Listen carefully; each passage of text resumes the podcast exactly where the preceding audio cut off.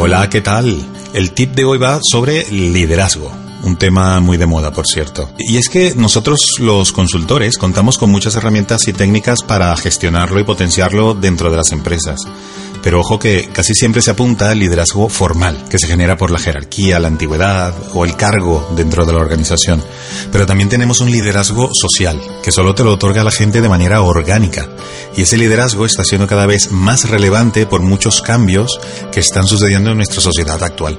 En casi todas las organizaciones hay muchas personas que sobresalen por su personalidad, por su influencia, por su capacidad de persuasión dentro de la organización, por su influencia en las redes sociales. Realmente son muchos los motivos.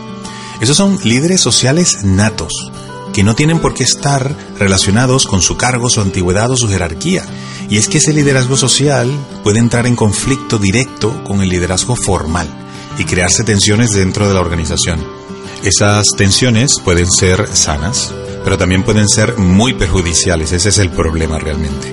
La clave está en saber gestionar esos liderazgos. Y es que precisamente para eso estamos los consultores en la materia.